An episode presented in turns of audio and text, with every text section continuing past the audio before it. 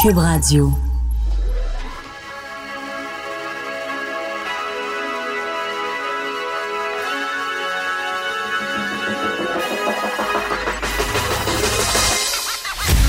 Jonathan Trudeau. Joe, Trudeau et Maude Boutet. Franchement dit. Cube, Cube Radio. Bon vendredi, aujourd'hui, on est le 3 avril 2020. Mon nom est Jonathan Trudeau. Bienvenue à Cube Radio. Bienvenue dans Franchement dit, toujours en compagnie de Vincent Dessureau qui prend le relais de Maude Boutet cette semaine. Salut euh, Vincent. Salut! Comment vas-tu? Ça va, ça va bien toi-même? Un peu de pluie, là, on a hâte qu'il fasse soleil, mais ça va. Ils vendent ici, là, à Québec, je sais pas vous autres, dans la grande région montréalaise, là, mais ils vendent, c'est un moyen temps ici. Là. Ben, en fait, je pensais, mes trucs sur le balcon se sont mis à revoler un petit peu partout cette nuit. J'ai fait le saut, là. Puis, tu sais, quand tu dors déjà un petit peu mal, se, se réveiller en panique, là, parce que, la, la, je sais pas, Ouais. les chaises revolent, c'est, ça fait un- c'est dur de se rendormir après. Oui, oui. Et puis moi, écoute, j'ai une petite fatigue résiduelle. Je suis réveillé depuis 3h45. Oh!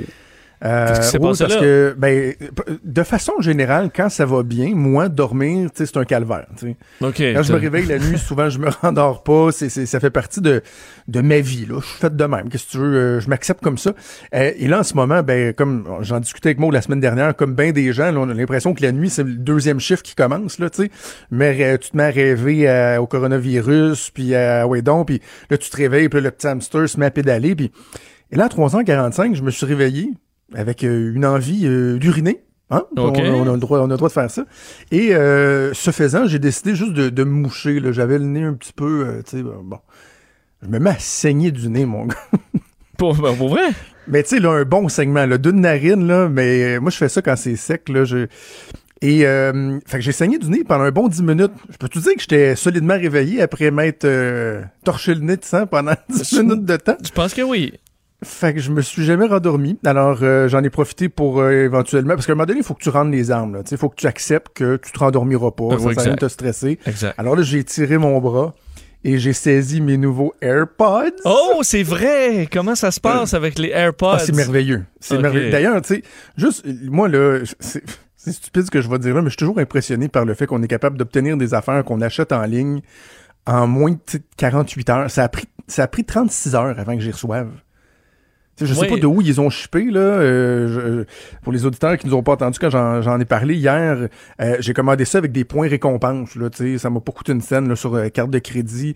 Euh, et, et t'es- 36 heures après, c'est dans ma boîte à mal. Bref, c'est vraiment le fun, les AirPods. Bon. Vraiment, là. Et ça, ça, ça, parce que toi, as ceux qui stoppent le son extérieur. Là. Fait que là, quand les enfants sont, font du bruit, tu te mets ça, Exactement. tu pars dans ta bulle. Exactement. Sauf que le problème, c'est que tu fais des sauts. Ah, ça, hey, ça, ça doit. Il y a quelqu'un qui vient de parler, qui te, qui tape sur l'épaule, puis tu te mets à crier. Et c'est ça, parce que tu l'as pas entendu venir. Mais euh, non, non, j'aime euh, j'aime euh, bien ça. Hey, juste deux, deux, trois trucs qu'on va jaser euh, avant d'aller en pause, parce que de toute façon, ben, pas de toute façon, mais parce qu'on a un show très, très, très chargé. Hier, je suis allé à la pharmacie.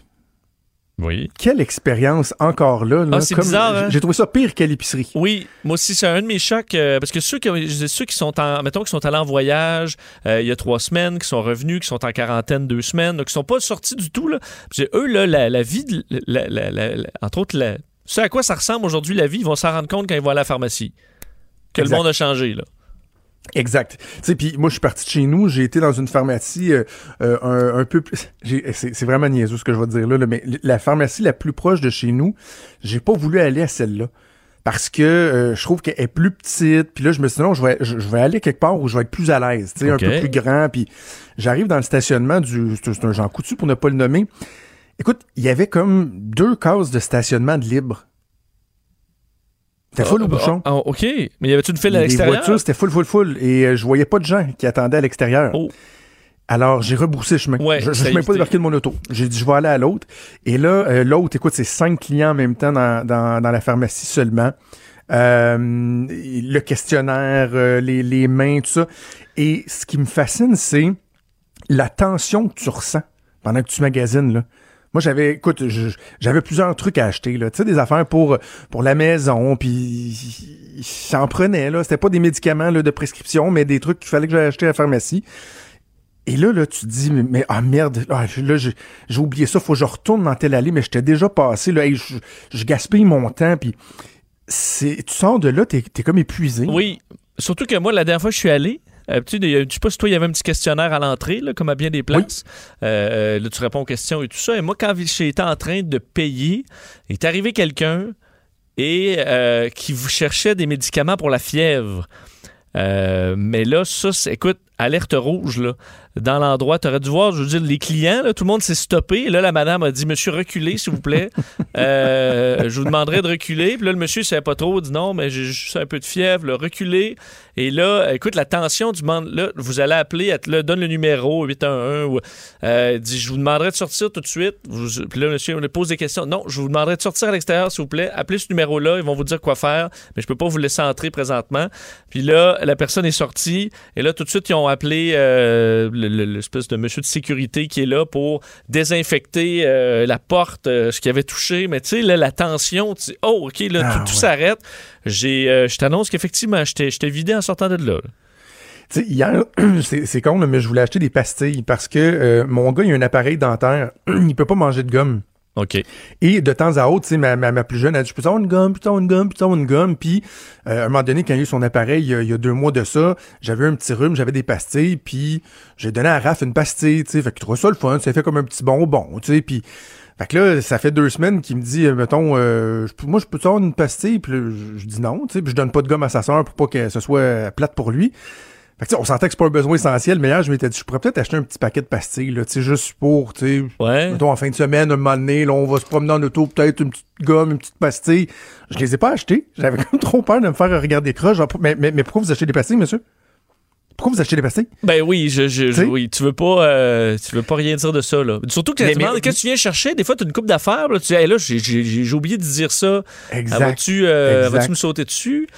Euh, mais oui, mais tu sais, Vincent, au-delà de l'anecdotique, là, euh, hier, je te parlais euh, des situations qui, euh, qui pouvaient être déplorables, là, qui m'avaient été rapportées, ou ça, Richard, j'en parlais, en tout cas, peu importe, que dans des CPE d'urgence, il y a euh, des gens du milieu de la santé ou euh, des services essentiels, là, ceux qui ont droit d'aller porter leurs enfants dans ces CPE-là, euh, de façon exceptionnelle, se faisaient euh, pratiquement intimider, là. Tu sais, regarder croche, là, genre, ouais, toi, là, tu viens ici, puis tu travailles au milieu de la santé, puis je, je disais, tu sais, faut faire attention, là, on, on les aime, nos anges gardiens, là, on veut les protéger, mais, tu sais, il faut aussi les traiter comme il faut. Mais savais-tu que il y a euh, plusieurs personnes qui euh, se sont fait questionner en allant à la pharmacie, petit questionnaire dont tu parlais, là, Oui. et qui se, et qui se font demander s'ils travaillent dans le milieu de la santé, et lorsqu'ils répondent oui, ils se font virer de bord. Ben voyons. Dans Et des pharmacies te du là- Québec, là. Ouais, ce que je te dis là, euh, c'est pas juste une anecdote. Là. Ça a été confirmé par le président de, de, de l'Ordre des pharmaciens Franchement. euh, dans une entrevue qu'il a accordée euh, à Cogeco hier. Et lui, il dit, ben, dans le fond, non, ce nous, ce qu'on a dit aux gens, c'est à nos membres, dans votre questionnaire, vous pouvez effectivement demander si euh, ils sont du milieu de la santé et si oui, s'ils ont été en contact avec des gens qui ont la COVID-19. Si vous répondez oui, demandez-leur si euh, ils ont été chez eux entre-temps, s'ils se sont désinfectés, s'ils ont lavé leur linge, s'ils ont pris une douche. Si la réponse à tout ça est oui, vous pouvez les laisser entrer. Si c'est non, invitez-les euh, à aller faire ça. Mais comment tu penses que ça a été interprété, là? Ça a été interprété par Ben, bien des gens que toi, si tu travailles dans le milieu de la santé, viens pas chercher ton papier de toilette, ici, là. Surtout que j'ai quand même l'impression que dans le milieu de la santé, ils doivent quand même comprendre un peu les- la situation, là, un peu plus que monsieur, madame, tout le monde. Je pas que ce soit eu la menace euh, tant que ça. Peut-être un rappel. Vous êtes bien, euh, vous- avez fait ce qu'il faut pour être sûr que vous ayez rien sur vous, puis tu fais oui. Mais je comprends que ça doit être si très droit d'aller chercher là. de la bouffe, d'aller chercher euh, euh, du savon à vaisselle, puis euh, du papier de toilette, là, là, on va avoir un problème. Là. On n'a pas besoin que ces gens-là, en plus, devant le stress constant qu'ils ont, se sentent mal. Non, non, qu'on les traite de comme des lépreux, là, ce sera pas possible. Exact, exact. Hey, Bon. je- avant qu'on aille en pause, je suis curieux de t'entendre, euh, d'avoir ton avis sur la géolocalisation, le journal euh, qui a publié ça ce matin en exclusivité, là, que la Sûreté du Québec se, se préparait, ça veut pas dire qu'ils vont le faire, mais ils sont en train de regarder là, euh, euh, les tenants et aboutissants, comment ils pourraient effectivement utiliser la géolocalisation pour s'assurer, par exemple, que des gens sont bien en confinement, etc. Es-tu en faveur de ça, toi, dans les circonstances actuelles? Je suis quand même plutôt mal à l'aise. tout ce qui Ah est oui? géolocalisé. Ouais, dans mon cas, je suis plus mal à l'aise. Parce que dans ma tête, les gens qui sont en confinement, tu fais des vérifications euh, euh, de façon aléatoire. là. Tu dis, OK, ce couple-là est supposé être là. Tu vas cogner chez eux, êtes-vous là? Oui, ils sont pas là. C'est parce que c'est euh, 3000 pièces. Je comprends, c'est entre 1000 et 6000 là, si, tu, si tu réponds pas, euh, Ouais. si tu respectes pas. Mais euh, je veux dire, ça m'apparaît une meilleure façon de faire que de penser suivre tout le monde avec leur téléphone que tu peux quand même euh, truquer, là, et c'est parce que là, t'embarques dans quelque chose qui, après, va rester, là. Parce que t'as le goût d'embarquer là-dedans, se faire suivre sur son téléphone. Euh, Ok, toi, dans ta tête, c'est comme une taxe. Quand un gouvernement annonce une taxe, là, euh, chaque taxe Oui, qui est annoncée dans l'histoire. Temporaire, pour une- t'es pogné avec ça. c'est- permanent. C'est jamais temporaire, ça reste Mais tout le temps. T'aurais peur que ce soit ça. Si on n'a pas d'alternative, je dis pas, là, mais c'est parce que là, comment suivre tout le monde sur leur téléphone. Dans ma tête, là, on a des policiers, on a, on fait rentrer l'armée. Je ferais rentrer l'armée avant ça, parce que ça, tu le sais que c'est plus temporaire. Faire des vérifications chez le monde, puis tu vas cogner, puis vous êtes euh, vous êtes pas sortis quand tu vois des gens euh, que, que tu pognes dans des vérifications policières qui sont qui doivent être en quarantaine, ben, tu es extrêmement sévère, puis tu, tu, tu fonctionnes comme ça. Dans ma tête, je privilégierais ça à une surveillance électronique. là. Je sais pas ce que toi, où toi tu te places. Là. Ah, moi, je dis en Wingo. OK. Bon. En Wingo, pèse fort, trois copies. Tu sais, à situation exceptionnelle, mesure exceptionnelle, je suis pas insensible à ce que tu dis, là, que tu aurais peur que euh, ça amène une nouvelle façon de faire qui devienne un peu permanente et qu'on soit euh, euh, plus que jamais épié, notamment par, euh, par les forces de l'ordre. Mais euh, le problème, c'est que le temps nous montre que les gens non raisonnables, ceux que tu peux pas truster, ben, il y a rien à faire. Le premier ministre aura beau euh, de mettre son point sur la table, il- non, il y aura toujours rien à faire. Puis c'est Mario Dumont là, qui parlait des, euh, des, des types de personnes là, qui comprennent pas, là, Oui. Puis il disait, dans le fond, là, dans ces trois catégories-là, là, il avait détaillé trois catégories. Le, le point de presse du premier ministre, là, il changera rien. Là. Tu sais, fait que, à un moment donné, si ça prend des mesures plus, plus fortes, euh, je suis Mais pas, dans je suis pas- l'escalade- pas nécessairement fermé. L'escalade de mesures, là, je pense qu'on a eu là, on, va donner le temps aux policiers de donner des tickets. là, à coût de 1000, honnêtement, 1000 pièces, 1000 à 6000, là, pour ceux qui s'agglutinent ou qui... euh, c'est beaucoup d'argent. Ouais. Euh, on- avant, les petits, les petits avertissements, là, puis vous, les, ah, les, euh, les gens qui reviennent de Floride, vous devez faire ça, allez surtout pas au, euh, au supermarché avant de vous enfermer. Là. Bon, mais effectivement, ça, il faut les, faut les surveiller, ces gens-là. Il y en aura quand même de moins en moins là, dans le futur aussi. Là. Mais tu as les gens, effectivement, qui ont la COVID-19 aussi, qu'on invite à, s'enfermer chez eux. Euh, va falloir les, les avoir à l'œil, parce qu'on aura amené l'équipe- le personnel pour le faire. Je suis conscient que passer par les téléphones, c'est un peu plus simple. Mais euh, tu peux laisser ton téléphone chez vous aussi, puis aller Ouais. euh, donner des becs aux voisins. Là. Ouais. Euh, Vincent, juste une petite nouvelle de dernière heure avant qu'on aille en pause. Là, Euh, ceux qui se questionnaient sur euh, à savoir si vraiment les États-Unis étaient du style à aller voler du matériel, puis parce que là hier là, j'ai vu ça là, sur les médias sociaux là, les, alertes aux fake news, puis maudits médias traditionnels qui inventent des affaires. Ben, la multinationale 3M là, qui fabrique les fameux masques, euh, entre autres, elle fabrique euh, les fameux masques N95 a confirmé par voie de communiqué que l'administration américaine lui a demandé d'arrêter d'exporter des masques au Canada puis en Amérique latine. Bon. C'est, on est Ben, là, là. Les oui. États-Unis qui disent non, non, vous allez, Ben- euh, shippez-en plus ailleurs, on va garder tout pour nous autres. Oui, puis le fait que les États-Unis aient nié hier, euh, je veux dire, dérouter des avions, euh, c'est sûr qu'ils diront pas, ben oui, nous, on vole tout ce qu'on peut, euh, ou je comprends, là. Euh, mais il y, en a des cas là, documentés de, de- de gens qui payent cash. Je comprends que c'est pas nécessairement Donald Trump là, qui et des compagnies américaines aussi qui vont le faire, mais on comprend que c'est rendu au plus fort la poche.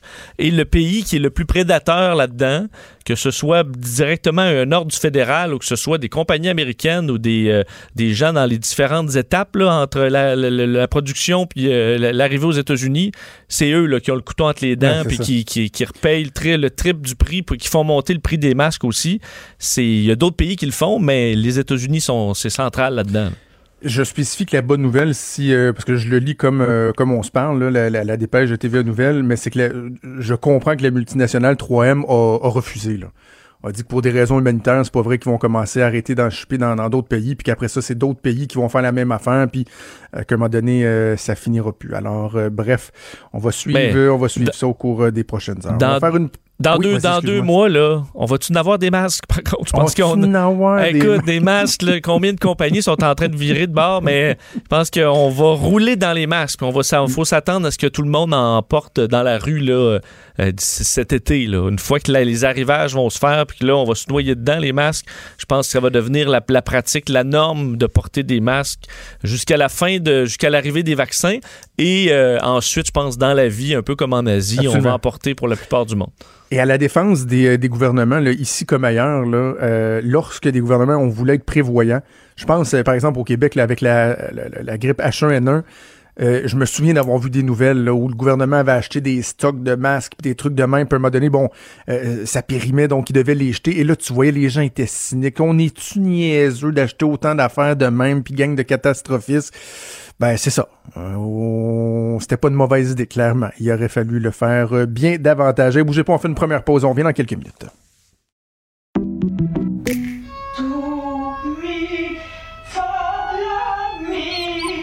Votre maison, c'est un espace où vous pouvez être vous-même.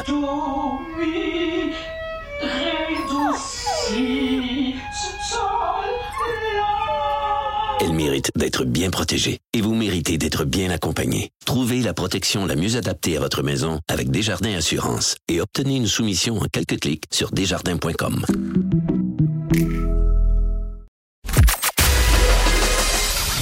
Des débats, des commentaires, des opinions. Ça, c'est franchement dit. Cube Radio.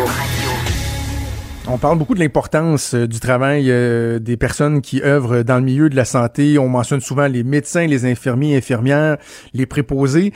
Mais il y a plein d'autres personnes, plein d'autres métiers qui sont appelés à, contribuer, à être euh, mis euh, en contact souvent avec des gens qui, euh, qui sont malades et qui ont des responsabilités qui sont fort importantes. C'est le cas des inhalothérapeutes qui sont particulièrement mis à contribution lorsqu'il y a recours au respirateur. On va essayer de démystifier un peu le travail de ces gens-là. On va en parler avec Marivonne Placide qui est inhalothérapeute. Bonjour Madame Placide.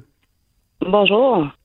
Euh, peut-être tout d'abord parce que on, connaît tous, on dirait le, nom, les inalos, mais j'ai l'impression qu'il y a bien des gens qui sont pas nécessairement familiers avec euh, avec euh, ce que représente votre travail au, quotidien, dans un dans un climat normal. Effectivement, les inhalothérapeutes, c'est très méconnu du public.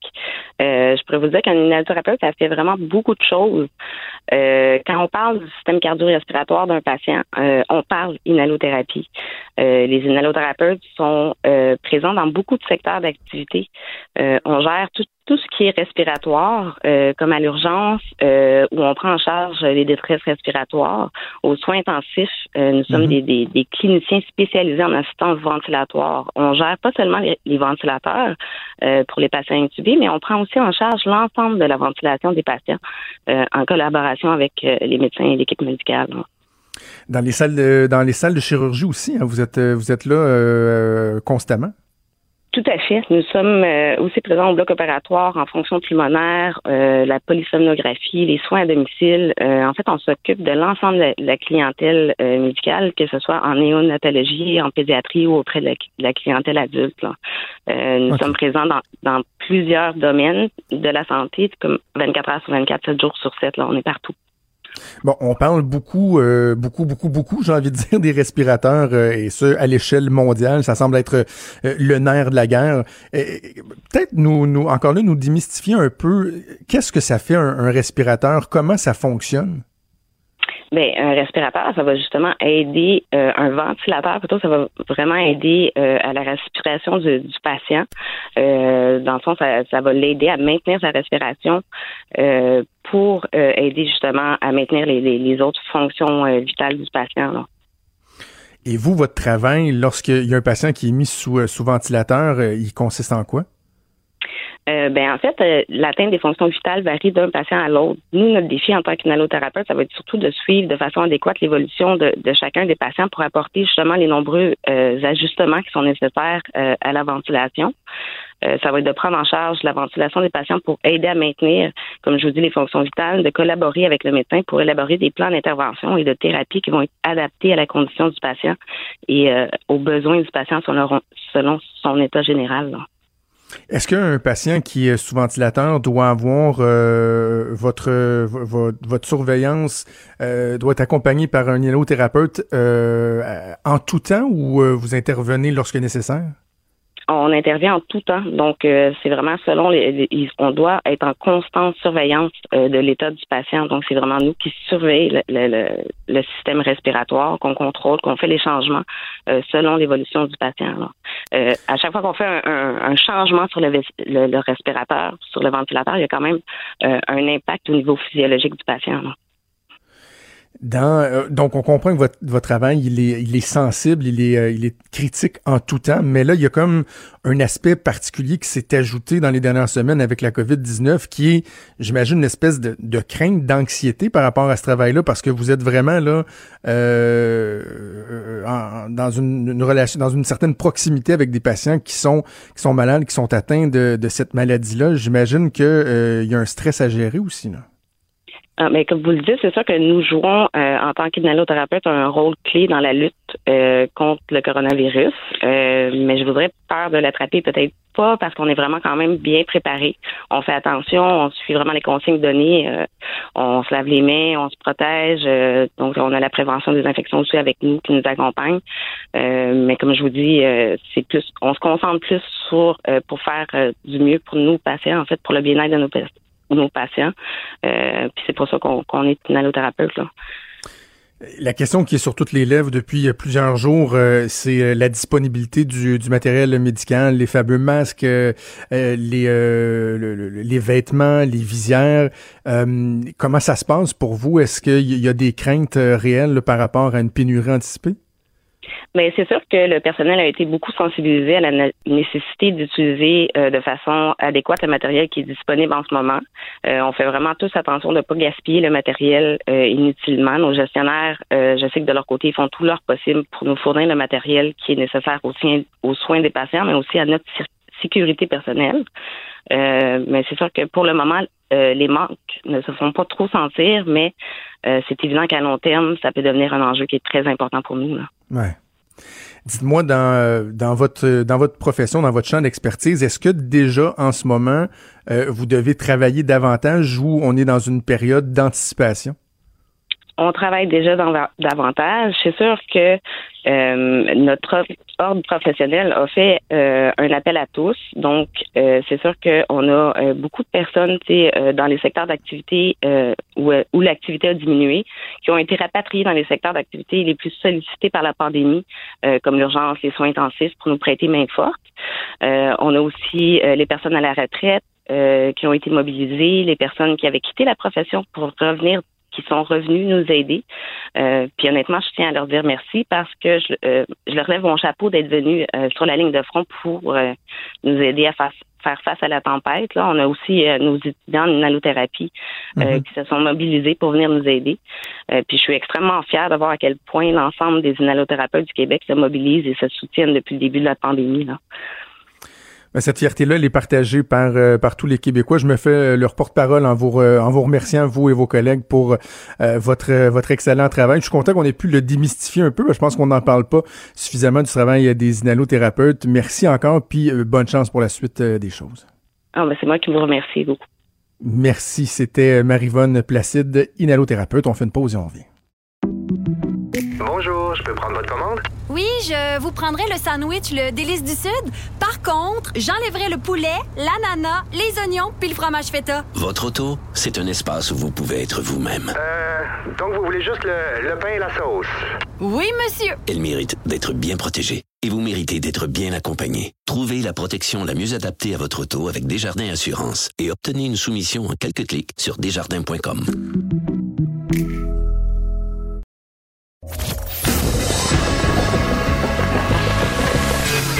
Franchement dit. Appelez ou textez au 187 Cube Radio. 1877 827 2346. On va analyser euh, la dernière semaine au niveau euh, politique, hein, les actions, la gestion euh, des différents gouvernements, gouvernement du Québec et gouvernement du Canada avec ma collègue Emmanuel Latraverse. Salut Emmanuel. Bonjour. Euh, on se trompe pas, Emmanuel, si on dit que, sans avoir été catastrophique, la dernière semaine a été plus difficile pour euh, le gouvernement Legault, autant au niveau de, de l'information à livrer, là, la crise qui, qui continue d'évoluer, que sur sa capacité à communiquer. Euh, il, il, avait fait ça de, de très, très belle manière dans les premières semaines, mais ça a été un peu plus difficile cette semaine quand même. Ben, c'est contrôler le message quand ça va relativement bien que quand ça se met à déraper. C'est toujours la même chose pour un gouvernement. Et la réalité, c'est que plus on rentre dans une phase critique, plus il y a des choix difficiles qui s'imposent pour le gouvernement. Et c'est comme, moi, j'ai vu que c'est comme la semaine où l'étau s'est resserré sur tous les Québécois en termes de consignes, de discipline, de risques, de menaces, etc. mais aussi sur euh, les choix auxquels le gouvernement est confronté. On peut plus, le gouvernement n'a plus le luxe de faire croire aux gens que ça va bien aller relativement là. Et on l'a vu avec tout le débat sur euh, l'équipement. Là, je pense que Mm. il faut il faut le reconnaître. Là, le gouvernement Legault avait été soit un peu optimiste ou jovialiste dans son message là, mais de dire euh, il est quand même passé en 14 jours de passer qu'il n'y en aurait pas de problème. Ah, on a trois jours de réserve là. Alors, tu sais, on est au bord de la pénurie. C'est quand même euh, c'est quand même énorme là, comme revirement Ouais. là. Toi et moi, on avait parlé, c'est la semaine dernière, je pense, euh, de, de la ministre de la Santé, Danielle McCann, en disant que, bon, quand on regarde, euh, on regardait à quel point euh, Horacio Arruda, François Legault euh, s'en tirait admirablement bien, que ça semblait être un, légèrement plus difficile pour la ministre de la Santé. Et là, je trouve, moi, que ça s'est accentué cette semaine et je, je me pose la question à savoir si il n'y a pas une espèce de bris de confiance qui guette Mme McCann avec le réseau de la santé, particulièrement les médecins, les infirmières, parce que là, on le sent, il y a un mécontentement. On l'a vu avec Dr Franqueur, la présidente de la Fédération des euh, médecins spécialistes, à qui on va parler tantôt. On l'a vu avec Nancy Bédard également. Euh, Est-ce qu'il n'y a pas un risque à ce niveau-là pour Mme McCann? Ben, c'est elle, de toute façon, qui est dans la position la plus précaire politiquement parce que c'est elle, euh, M. Arruda, il contrôle les statistiques et un message, là. Mhm. Monsieur Legault, c'est le chef d'orchestre et elle, euh, c'est celle qui est responsable de mettre en œuvre. Moi, je suis pas, je, je reconnais qu'elle est dans la position la plus précaire, là, mais je suis pas prête à parler de, de bris de confiance. C'est sûr que quand tout le monde attend, que tout le monde s'ajuste, c'est quand même, et je le dis sans, euh, sans mépris, mais tous les différents euh, acteurs du réseau tirent sur la couverte de son côté. Elle, elle est prise dans le milieu un peu écartelée, là. Moi, je trouve que quand je l'entends dire il faut réorganiser le travail dans les CHSLD, euh, oui, les médecins sont, certains sont mécontents parce qu'on a libéré trop de lits trop vite. Ben, excusez-moi, là, s'il y avait, euh, si l'on avait un taux d'hospitalisation à la lumière de la moyenne mondiale, tout le monde serait content qu'elle ait fait ça, là. Alors, c'est facile au fur et à mesure de remettre en question les décisions de l'un ou de l'autre. Moi, je, je pense qu'elle est dans une position très, euh, très difficile et tout le monde est dans le mode attente, là, en ce moment, là. C'est un peu ça, euh, c'est un peu ce qui rend ça euh, précaire, là. Moi, Ouais. j'entends surtout le, le discours de la ministre de chez Mme Francaire, j'attends un j'entends le discours d'une présidente de la FMSQ où tout le monde travaille, tout le monde s'ajuste. J'ai pas entendu un énorme mécontentement, là, mais peut-être que j'ai pas les mêmes échos que toi, là. Ben, en tout cas, j'ai entendu ce- certaines entrevues qu'elle a données, puis on va lui parler tantôt, où, euh, et j'ai trouvé que le ton avait monté. là. Sur la question de la disponibilité euh, des équipements, euh, ce qu'on comprend, c'est que les médecins avaient l'impression de ne pas avoir eu leur juste et qu'ils ils se seraient gouvernés aussi. Ben, tout le monde a euh, eu l'impression de ne pas avoir eu l'air juste de la part du gouvernement Legault. Là. C'est ça aussi la, Hmm. la, responsa- la, la réalité. là. C'est que c'est l'ensemble du gouvernement qui a plaidé qu'il n'y en aurait pas de problème. là.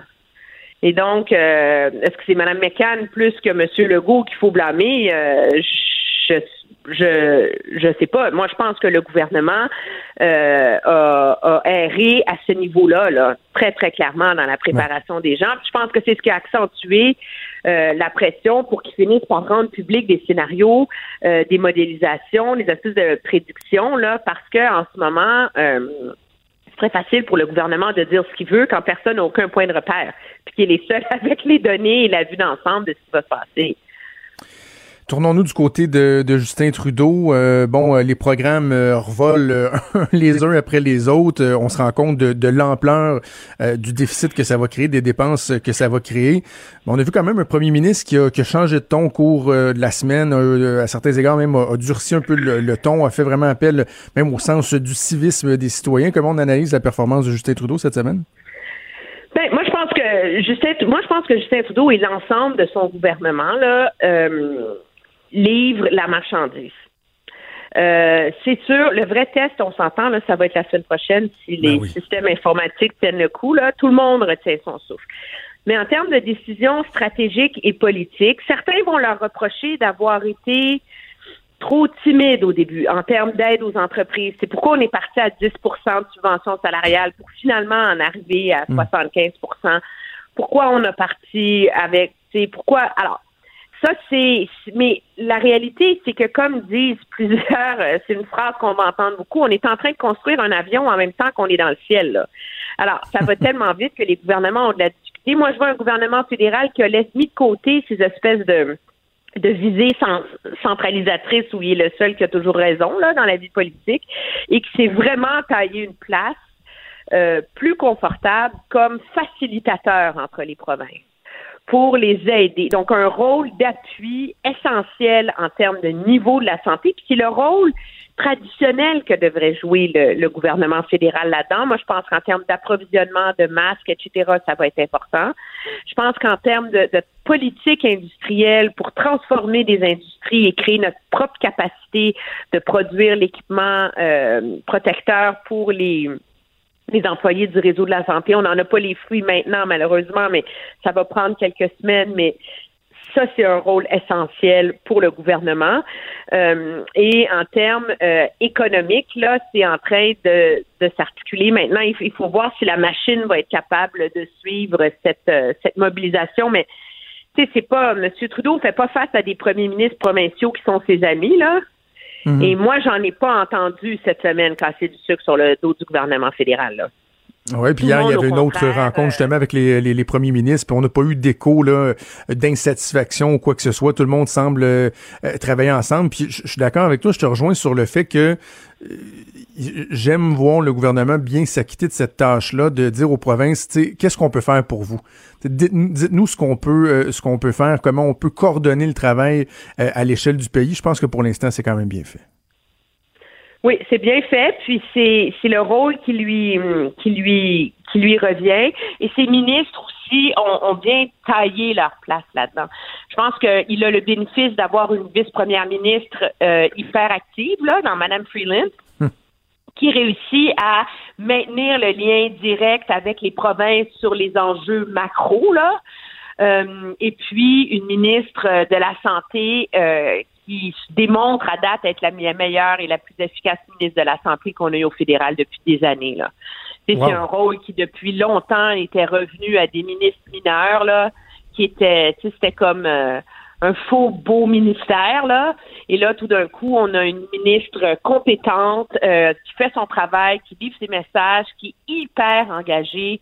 Euh, et de Ottawa, on n'a que de bons échos sur la qualité euh, de son travail. Donc, je pense que ça, c'est euh, c'est aussi et c'est un rôle très difficile qu'elle joue en ce moment là. Euh, et elle le fait, et elle le fait relativement bien. Puis un truc, moi, je pense qu'il faut continuer à mentionner sur le travail du gouvernement fédéral. C'est l'effort de rapatriement des Canadiens à l'étranger. Euh, c'est sûr que dans les gens qui nous écoutent, il y a des familles dont les proches sont coincés à un ou l'autre des coins du pays. Mais la réalité, c'est que c'est un effort monumental où on travaille 24 heures par jour, sais des gens là, qui sont des anciens ambassadeurs, des anciens directeurs, tu sais qui sont maintenant directeurs généraux ailleurs là dans la dans la machine, vont donner du temps pour coordonner les efforts des centres d'appel, de rapatriement, etc. Et ça, on, on pointe aussi beaucoup le travail de M. Champagne, qui est très, très proche mhm. de de ces gens et qui leur donne le goût de travailler 24 heures par jour. Il paraît qu'à chaque fois qu'il met les pieds au ministère, la première chose qu'il fait, c'est descendre dans le centre d'appel pour aller remercier les gens, ah, aller voir comment ça se passe, etc. Puis on le voit, là, tu sais, on rapatrie des gens, euh, l'Inde, le Pakistan, la Côte d'Ivoire, le Burkina Faso, la Hongrie, la Pologne, euh, l'Équateur, euh, bon, l'Espagne, l'Italie, les pays traditionnels, mais là, on est rentré, là, on travaille même à aller chercher des gens au Laos, là. ça donne une idée, mhm. là ça, c'est des, des négociations. Il faut faire ouvrir l'espace aérien, il faut avoir des sauf-conduits, il faut permettre aux gens de se déplacer sous une loi martiale, etc. Et donc, euh, je pense que je pense que à différents égards, ça a pris un peu de temps à tout le monde de se réveiller, puis on fera le post-mortem de ça. Mais moi, comme citoyenne, là, euh, je suis assez rassurée par le, le travail et les ajustements en cours de route qu'on voit. Euh, il ne reste pas beaucoup de temps, Emmanuel, mais je veux t'entendre sur la situation dans, dans l'ouest du pays parce que, bon, la situation, elle est, elle est complexe, elle est difficile pour tout le monde, pour toutes les provinces. Mais dans l'Ouest, où déjà on criait euh, à l'aide, on sonnait l'alarme depuis euh, des mois, voire quelques années, sur la situation là-bas avec le prix du baril du pétrole, la difficulté de l'acheminer sur les marchés étrangers, Là, c'est euh, c'est vraiment catastrophique. Je sais qu'on utilise beaucoup ce mot-là euh, ces temps-ci, mais je, je vois pas d'autres mots pour décrire la situation en ce moment euh, en, en Alberta, alors que à un certain moment, moment cette, euh, cette semaine, le prix du baril euh, de pétrole est, euh, est descendu aussi bas qu'à 5 dollars, ce qui était Non, ça coûte plus cher acheter du papier de toilette que du pétrole canadien au Canada. Là, faut quand même le faire. Là. Tu sais, ça coûte plus cher acheter une bouteille de shampoing qu'un baril de pétrole. Là.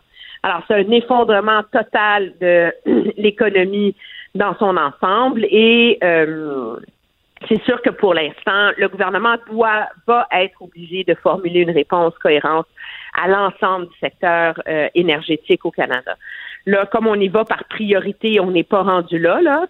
Mais je pense que c'est si on espère que le reste, c'est d'avoir construit une espèce de, de respirateur pour l'économie, euh, pour qu'elle reprenne au terme de cette crise-là, euh, le, le réveil et le retour va être euh, très, très, très difficile là, en, Al en, en, Alberta en particulier et en Saskatchewan aussi, parce que là, il n'y a plus de fondamentaux là, à l'économie. Là, c'est les, les fondements même et la fondation de l'économie de, de ces régions-là du pays qui est, qui est complètement anéanti là, dans ce contexte-là, où on n'a pas de contrôle parce que ça relève d'une guerre entre l'Arabie saoudite et, euh, et la Russie, entre autres. Là. Ben Manuel, on continue de te suivre sur nos euh, différentes plateformes à Cube, dans le journal, à TVA LCN au cours euh, des prochains jours, puis on se reparle en début de semaine. Je remercie, au revoir. Merci, salut. Protégez vos dépôts, c'est notre but. La SADC protège vos dépôts dans les institutions fédérales, comme les banques. L'AMF les protège dans les institutions provinciales, comme les caisses. Oh, quel arrêt! Découvrez ce qui est protégé à vos dépôts sont protégés.ca. Franchement dit. Jonathan Trudeau. Et Maude Boutet. Appelez ou textez au 187 Cube Radio. 1877 827 2346. Cube Radio. Cube Radio. Vous vous rappelez qu'on est en attente euh, du point de presse du premier ministre Justin Trudeau. Ça va se passer vers 11h15. Il y aura évidemment le point de presse de François Legault à 13h, mais vous mentionnez qu'il y a un autre point de presse qui vient d'être annoncé pour 15h30 cet après-midi. Le ministre des Finances, Éric Girard, le ministre de l'Emploi, euh, de la Solidarité sociale, Jean Boulet, et on parle de mesures concernant les travailleurs euh, des services essentiels. Et euh, pendant la pause, j'ai essayé de, savoir un peu de quoi il en retourne. Et ce que je lis à travers les lignes, c'est que euh, il y aura probablement des, espèces de primes qui vont être accordées aux travailleurs des services essentiels. On a vu hier qu'il y avait des primes pour les préposés aux bénéficiaires, notamment qui vont gagner 4 dollars de l'heure de plus, puis le reste du personnel de la santé qui va voir leur salaire augmenter de 4 à 8% Mais là, je pense que tous les services essentiels vont, vont être touchés par euh, les prochaines mesures donc, qui seront annoncées à 15h30 cet après-midi par le gouvernement. Pour l'instant, on va aller parler de politique américaine avec euh, Luc La Liberté. Salut Luc. Oui, salut Jonathan. En début de semaine, on a parlé du, du bon docteur Fauci, l'équivalent du docteur Arruda aux, euh, aux États-Unis, et du Ouais. fait que, tu me parlais du fait que l'extrême droite était partie un peu après lui, les conspirationnistes et tout. Mais là, on, on est comme rendu un peu plus loin. On est carrément rendu à s'en faire pour la sécurité du docteur Fauci.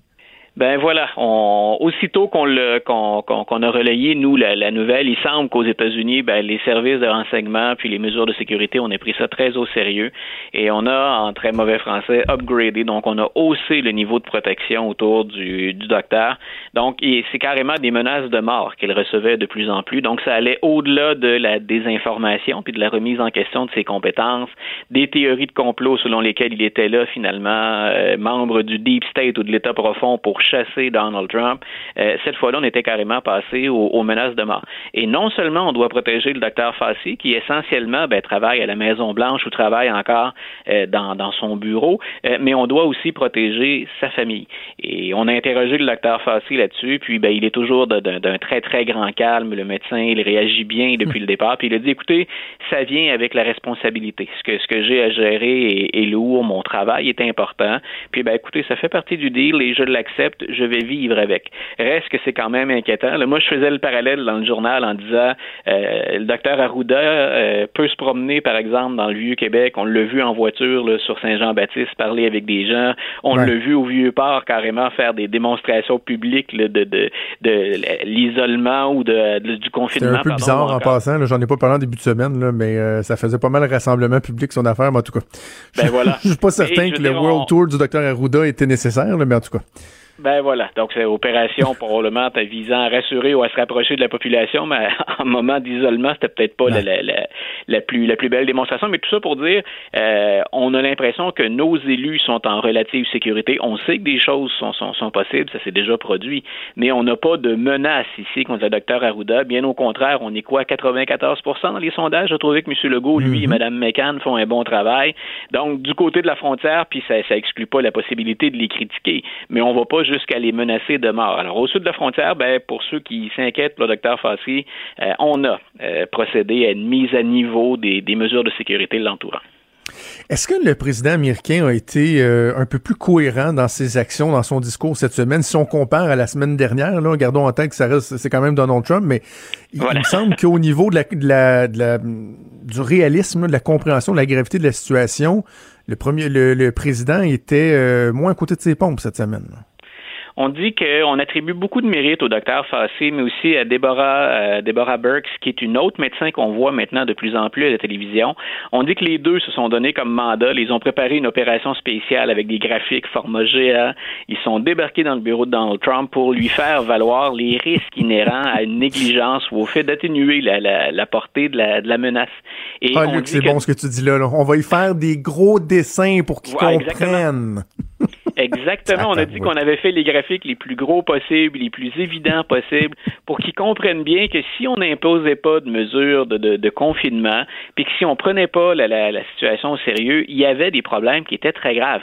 Même qu'aujourd'hui, on dit que même le docteur Fassi a été un peu trop prudent dans le nombre de morts évalués ou de victimes éventuelles. On se demande comment il est arrivé à des chiffres aussi faibles que ça. Mais c'est ceux qu'il a utilisés pour convaincre Donald Trump. Si vous voulez qu'on se limite à ça, faut bouger rapidement. Et là, le président, depuis ce temps-là, même s'il joue, il se permet quelques libertés avec les chiffres et avec la vérité, au moins son discours est devenu conséquent, son, est devenu stable et surtout, il appuie les spécialistes. Et moi, ça fait longtemps que je dis ça, ça fait longtemps qu'on prépare, euh, qu'on avertissait le président de se préparer au risque de la pandémie. Là, maintenant, le président, ce dont il s'inquiète, euh, puis il le dit un peu à mot couvert, on verra dans les prochaines conférences de presse s'il va le faire, mais c'est qu'il il s'inquiète plus des États qui n'ont pas encore imposé de, mesures de confinement, et il y en a. Je veux que tu me parles, ça a piqué euh, ma, curiosité dans tes, euh, dans tes sujets euh, du, du, du, parce que j'ai perdu la ligne devant moi, mais du Théodore Roosevelt, du, c'est quoi, c'est le capitaine du bateau?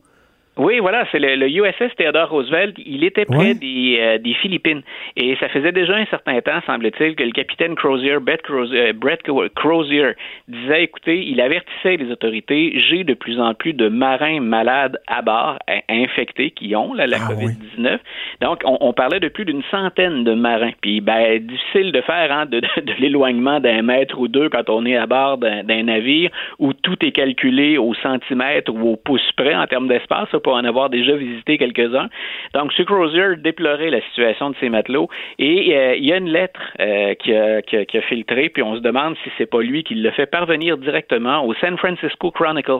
Et le San oh. Francisco Chronicle dévoile carrément le contenu d'une lettre qui devait être confidentielle, mais qui disait, dans lequel M. Crozier disait aux autorités, vous devez, on n'est pas en temps de guerre, euh, il n'y a pas de menace à la sécurité nationale, pas là où je suis avec le porte-avions, mes marins devraient sortir sur l'île de Guam puis aller euh, être traité, puis éviter de propager le virus. Et, c'est un cri du cœur du, capitaine. Et la réponse des autorités, un, ça a fait bouger, semble-t-il, parce que on a fini par laisser sortir les marins qui sont hébergés dans des hôtels sur, Guam. Mais M. Crozer a été démis de ses fonctions en raison de son manque de jugement, parce qu'on l'accuse d'avoir utilisé des canaux qui n'étaient pas suffisamment protégés dans ses relations avec ah, la chaîne de commandement, ce qui aurait permis une fuite dans le San Francisco Francisco Chronicle si lui-même est pas responsable de la fuite. Donc, ces marins, aujourd'hui, il y avait de très beaux articles là-dessus. Ces marins euh, chantent les, les, les louanges. Hein. Le personnel à bord dit c'est la décision, c'est ce qu'il fallait faire. Mais jusqu'à temps qu'on publie le, le, le, message ou la lettre de Crozier, les autorités disaient non, ils demeurent à bord du navire. Ce serait trop dangereux de les laisser sortir. Et Crozier a pris une décision très humaine. Grosso modo, combien de mes hommes vont y périr Ben alors qu'il n'y a aucune situation d'urgence qui demande à ce qu'on les confine ou qu'ils restent prisonniers littéralement euh, à l'intérieur du bateau. Donc, un véritable héros. Hein? Le gars a perdu sa job, mais il pense euh, quand même avec raison pour, euh, pour un héros. Euh, justement qu'on se laisse le temps fil, mais un mot Oui. sur le, Wisconsin, le Wisconsin, Luc? Écoute, le Wisconsin, là, je, je vérifiais encore ce matin, le Wisconsin n'a pas annoncé son intention, malgré des recours juridiques, malgré des pressions populaires, n'a pas annoncé l'intention d'annuler le vote dans les primaires démocrates de mardi prochain. Et je trouve personnellement, et là c'est très subjectif, je trouve que c'est irresponsable dans une course qui est déjà jouée de ne pas au moins reporter l'élection au mois de juin, parce qu'on pense que la, la courbe va s'être atténuée rendue euh, en juin, et les démocrates ont ça dans leurs règles. Ils peuvent voter jusqu'au mois de juin, là, autour du Mhm. 9 ou 16 juin, si je me souviens bien. Donc, euh, on continue de voter et Bernie Sanders s'accroche pendant ce temps-là. Il n'a à peu près plus de chances mathématiques. Là. À 99% maintenant, on sait que Joe Biden va être le candidat. Comment se fait-il qu'on vote mardi prochain, qu'on demande à des citoyens de se déplacer? Certains l'ont fait par anticipation, certains vont le faire à l'aide d'enveloppes euh, qu'on va ensuite acheminer, mais il y a quand même un nombre significatif de personnes qui vont se déplacer alors qu'on manque de travailleurs sur le terrain parce qu'on craint la propagation du virus, alors qu'on manque, par exemple, de, de, purelles. Hein, de, de- donc, on dit, ben, ces gens-là vont se retrouver à faire la file, à se regrouper. On a moins de bureaux de scrutin. Ils vont être plus nombreux autour des bureaux de votation. Donc, comment se fait-il que le Michigan laisse aller la situation alors, en plus que, ben, c'est joué? Et Joe Biden, il a une avance qui est Ben oui. insurmontable. Donc, il reste encore quelques journées. On est vendredi. On verra si les autorités du Parti démocrate ou les autorités de l'État, les, les politiciens vont s'en mêler. Pour l'instant, donc, il n'y a rien qui bouge et il semble qu'on va quand même demander aux électeurs de se déplacer mardi prochain. Incroyable. Comme quoi, il y a des gens qui, euh, qui ne comprennent pas, même devant euh, tous les signes, tout, euh, tout ce qui démontre euh, la gravité de la, la situation. Il y a des gens qui font preuve d'un manque de jugement flagrant. Euh, Merci, Luc. Je te souhaite un excellent week-end. On se reparle en début de semaine. Bonne fin de semaine à toi aussi. Bye. Salut. Il est franc et nuancé. Jonathan Trudeau. La politique lui coule dans les veines. Vous écoutez Franchement dit. On va essayer de parler de euh, un, certains aspects positifs euh, de la crise parce que oui, on a réussi toujours à aller trouver des éléments qui peuvent euh, être positifs et euh, moi un des éléments que je, je ramène depuis le début de la crise, c'est le fait que j'ai hâte de voir qu'est-ce que ça va amener comme innovation. Tu sais les choses que ça va accélérer au niveau euh, du développement des, des technologies ou autres. Euh, parce que veut, veut pas, il y a des gens qui se creusent les méninges pour trouver des solutions pour nous faciliter la vie dans toutes sortes de domaines. Et je trouve vraiment intéressante la démarche euh, qu'a euh, mise de l'avant Techno Montréal pour euh, sonder les gens de l'industrie, pour faire ce qu'ils ont appelé un mur des innovations technologiques. Pour comprendre de quoi il en retourne, on va aller rejoindre François Borelli, qui est le PDG de Techno Montréal. Bonjour, Monsieur Borelli. Oui, bonjour. Comment allez-vous? Ben, euh, ça va très bien, ça va très bien. Peut-être euh, d'abord nous présenter rapidement Techno Montréal pour les gens qui vous connaissent pas. Ben, en fait, Techno Montréal, c'est la grappe des technologies de l'information et des communications du Grand Montréal. Euh, donc, on représente une partie de l'industrie, puis on le fait de différentes façons, en travaillant avec eux pour stimuler l'innovation, s'assurer que le talent soit là, un peu de, aussi de, comprendre ce que l'industrie a besoin pour en parler au gouvernement, puis à l'industrie aussi. OK. Et Expliquez-moi donc euh, la démarche que, que vous avez mise euh, de l'avant au cours, euh, au cours de la dernière semaine, quoi. Oui, en fait, ce qu'on a fait la, la, semaine dernière, on a lancé le mur d'innovation. L'idée, c'était d'essayer de, de, de, de, de, savoir ce qui se fait au Québec parce qu'il y a beaucoup d'innovation. C'est une industrie qui est très large, c'est l'industrie des technologies d'information et des communications.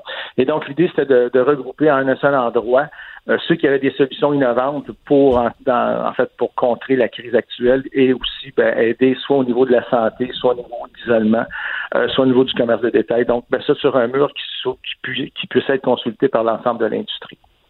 Et, cette et semaine, je dois ben, dire, on, là... on, oui. Oh non, allez-y, allez-y. En fait, cette semaine, ce qu'on a fait finalement, la semaine passée, on a pris l'information, puis cette semaine, ben, l'information est en ligne.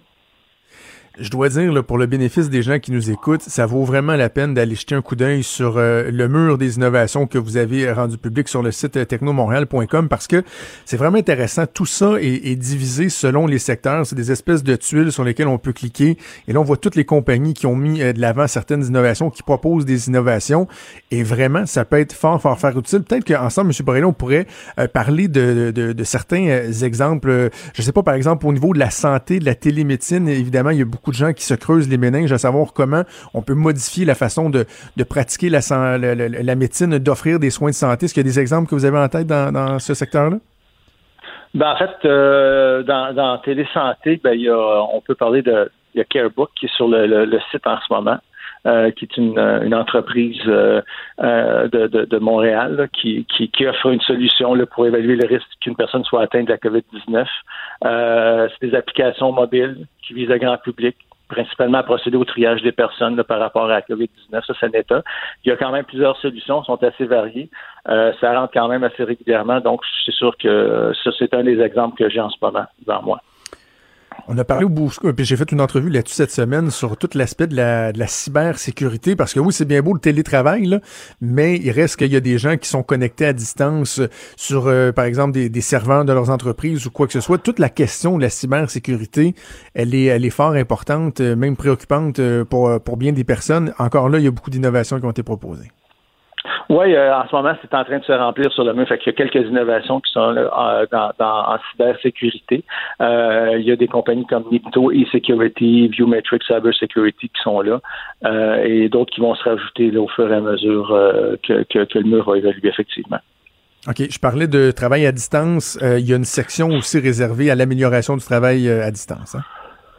Oui, il y a, y a ça. Puis euh, il y en a une autre qui est très importante. Je pense que je, vais la mentionner au niveau du commerce, euh, du commerce de détail, qui, qui, a quand même un, besoin là, qui est en train de se faire ressentir euh, rapidement. Il y a beaucoup d'innovations qui ont été mises sur le mur. En fait, c'est une des, des, sections qui est bien remplie côté commerce de détail. Et dont il y a un exemple comme LifeScale. Là, je sais que c'est pas tout à fait la question que vous avez posée, mais je trouve ça important parce qu'on a beaucoup de demandes en ce moment. Et puis je prends un exemple comme LifeScale qui permet de, de au commerce de détails de continuer à maintenir une relation via la vidéo directe pour euh, générer des revenus dans le, monde du commerce de détail aussi. OK. Donc, je dis, il y a plusieurs secteurs. D'autres exemples que vous avez en tête, M. Borrelli, qu'on peut partager? Ah, ben, aussi au niveau de, l'éducation à distance, de la télééducation, là, je prends une compagnie comme Ova qui veut utiliser la réalité virtuelle et la réalité augmentée pour, pour briser les barrières de distance entre les professeurs et les étudiants. Donc, ça, ce n'est un. Euh, au niveau de l'isolement, euh, on parle d'entreprises comme Prolog AI qui essayent de mettre en place une plateforme pour partager des idées positives en temps de crise. Euh, il y a une compagnie comme Power aussi au niveau de l'isolement puis de, la, santé, un peu euh, du bien-être, qui a une application mobile qui permet d'évaluer un peu le bien-être de la personne. Donc, il y a beaucoup, beaucoup de petites applications comme ça qu'on voit qu'on ne connaissait pas vraiment, qu'on voit apparaître sur notre mur. Puis c'est l'objectif du mur, c'est de faire ressortir ces idées-là. Dites-moi comment vous voulez le faire vivre, euh, votre, euh, votre mur euh, virtuel. Est-ce que, par exemple, ça peut servir aux différents paliers de gouvernement, aux municipalités, par exemple? Tout à fait. C'est l'objectif aussi, effectivement, c'est de, permettre au gouvernement, tant provincial, fédéral et municipal, de pouvoir avoir accès à, ce mur-là, puis essayer même de notre côté, s'il y a des demandes, de pouvoir, de notre côté, évidemment, on a la base de données, pouvoir pousser des idées de technologie, puis les aider à trouver ce qu'il faut pour ce temps, en temps de crise, puis éventuellement, bon, ben, on parle de la relance éventuellement, ça fait partie aussi de la stratégie. Ben, bravo pour euh, l'initiative. C'est vraiment très, très, très intéressant. Je le dis, j'invite les gens à aller euh, visiter le site internet technomontréal.com. François Borelli, PDG de Techno Montréal, merci beaucoup. Bien, merci à vous. Merci. Bonne journée à vous. Vraiment, allez jeter un coup d'œil. Hein. Si euh, vous nous écoutez, là, vous avez euh, une entreprise où euh, vous vous demandez, là, pour l'éducation, il y a vraiment là, toutes sortes de catégories. Bon, santé, télémédecine, on en a parlé. Technologie pour le maintien à domicile et le bien vieillir. Éducation en ligne. Amélioration du travail à distance. Gestion de l'impact psychologique. Euh, individuelle et sociétale, la cybersécurité, on l'avait déjà mentionné, euh, le e-commerce, vraiment, ça aussi, là, c'est fort important. Je regardais encore euh, ce matin sur les médias sociaux là, des, des, des, petites shops, là, des petites compagnies. Là, je, je, regardais un exemple d'une boucherie qui vend des saucisses, des crotons, des trucs comme ça. Puis c'est difficile euh, pour eux comme pour tout le monde, ben là, ils se sont tournés vers une solution euh, en ligne qui leur permet de, de vendre, euh, de, de, de, livrer aussi leurs produits. Et ça, il n'y avait pas ça avant. Et euh, donc, toutes sortes d'outils comme ça qui sont proposés par le mur, via le mur des innovations de Techno Montréal. J'aime ça, j'aime ça, voir ça. Ça fait du bien de voir des compagnies qui disent, OK, nous autres, on va se retrousser les manches. Oui, c'est vrai, on a l'impression que tout va mal, que tout est en train de chirer Qu'est-ce qu'on peut faire pour aider les gens, pour trouver des solutions, pour améliorer la qualité de vie, pour, des fois, dans certains cas, ça va être temporaire, ça va être pour nous aider à passer au travers de la crise, mais dans d'autres cas aussi, ça va être des trucs qui vont devenir permanents après, après ça. Quand on parle euh, des opportunités de changer nos façons de faire dans le futur, de ce qui va rester euh, après euh, cette crise-là, ben, c'est beau de voir des entreprises qui, qui se serrent les coudes, euh, qui se font aller les méninges pour euh, offrir euh, des, des, suggestions, des solutions à des gens qui en ont bien besoin. On va faire une pause au retour. On devrait avoir le premier ministre Justin Trudeau qui va faire son point.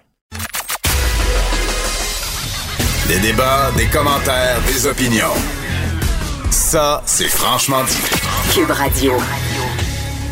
Il est 11h15, donc le point de presse du premier ministre Trudeau qui devrait commencer dans les prochaines minutes. C'est comme un quiz à chaque jour, hein? Euh, Vincent, va-tu être à l'heure? Va-tu pas être à l'heure? Va-tu être à 17, à 25, à demi? On le sait pas. Mais, mais, s'il est pas capable de faire écart, il pourrait dire toujours et demi puis être toujours là, admettons. Ouais, c'est ça. Pourquoi écart? Je comprends pas. 11h15. Puis il est quand même 20, 17, je comprends, mais euh, surtout qu'on n'a pas l'impression que c'est lui qui brasse toutes les grosses affaires. Il peut, il peut être je pense que c'est sa plus grosse affaire de la journée, là, son, son point de presse. Oui, après ça, il retourne faire des Lego avec ses enfants. Puis là, il attend ce qu'on va lui demander de dire pour le lendemain. J'ose croire que c'est pas ça, mais c'est un peu ce que quelques Canadiens croient, là, je pense, en raison de son ton. Euh, et de. Bon, on le voit qu'il arrive, là. Alors, tu vois, 11h15 pile Jonathan, qui l'aurait cru? Quand même, le premier ministre euh, qui est à l'heure, donc euh, voilà, il s'approche euh, de son lutrin. On va l'écouter le premier ministre du Canada, Justin Trudeau, qui fait le point sur la situation. Merci. La première, c'est à propos de la distribution de matériel médical aux provinces et aux territoires. Au cours des dernières semaines, notre gouvernement a travaillé étroitement avec euh, des industries pour produire les équipements nécessaires pour nos travailleurs de la santé, des masques, des visières, des, des respirateurs et des tests de dépistage. Aujourd'hui, je peux annoncer que notre gouvernement a signé une entente avec Amazon Canada pour euh, gérer la distribution de ces équipements aux provinces et aux territoires. J'annonce que notre gouvernement a conclu une entente avec Amazon Canada pour acheminer du matériel médical aux provinces et aux territoires. Amazon utilisera son grand réseau de distribution pour assurer la livraison d'équipements médicaux là où on en a le plus besoin. La deuxième nouvelle dont je veux vous faire part ce matin est en lien avec l'armée on a reçu une demande du gouvernement du Québec pour une intervention des forces armées pour prêter main forte aux communautés nordiques et isolées. Comme je l'ai dit plus tôt cette semaine, nos membres sont toujours prêts à aider les communautés à lutter contre la COVID-19. Je peux donc confirmer que les forces armées seront là pour les Québécois comme pour tous les Canadiens. Depuis quelques semaines, la COVID-19 chamboule les vies. On fait l'école à la maison. On réduit nos déplacements. On reste chez nous le plus possible.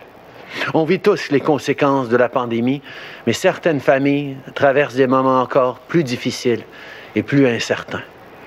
Si vous avez perdu votre job, si vous recevez plus votre chèque de paye, vous vous demandez non seulement comment vous allez payer vos factures à la fin du mois, mais l'épicerie le lendemain. Across the country, à travers le pays, il y a des banques alimentaires qui peuvent aider. Mais comme plusieurs organisations, ces banques alimentaires font face à de nouveaux défis en raison de cette pandémie. Avec tout le monde qui reste à la maison, ils ont moins de bénévoles. Et dans un contexte économique difficile, cela veut dire qu'ils reçoivent moins de dons euh, qu'en temps normal, alors que la demande augmente.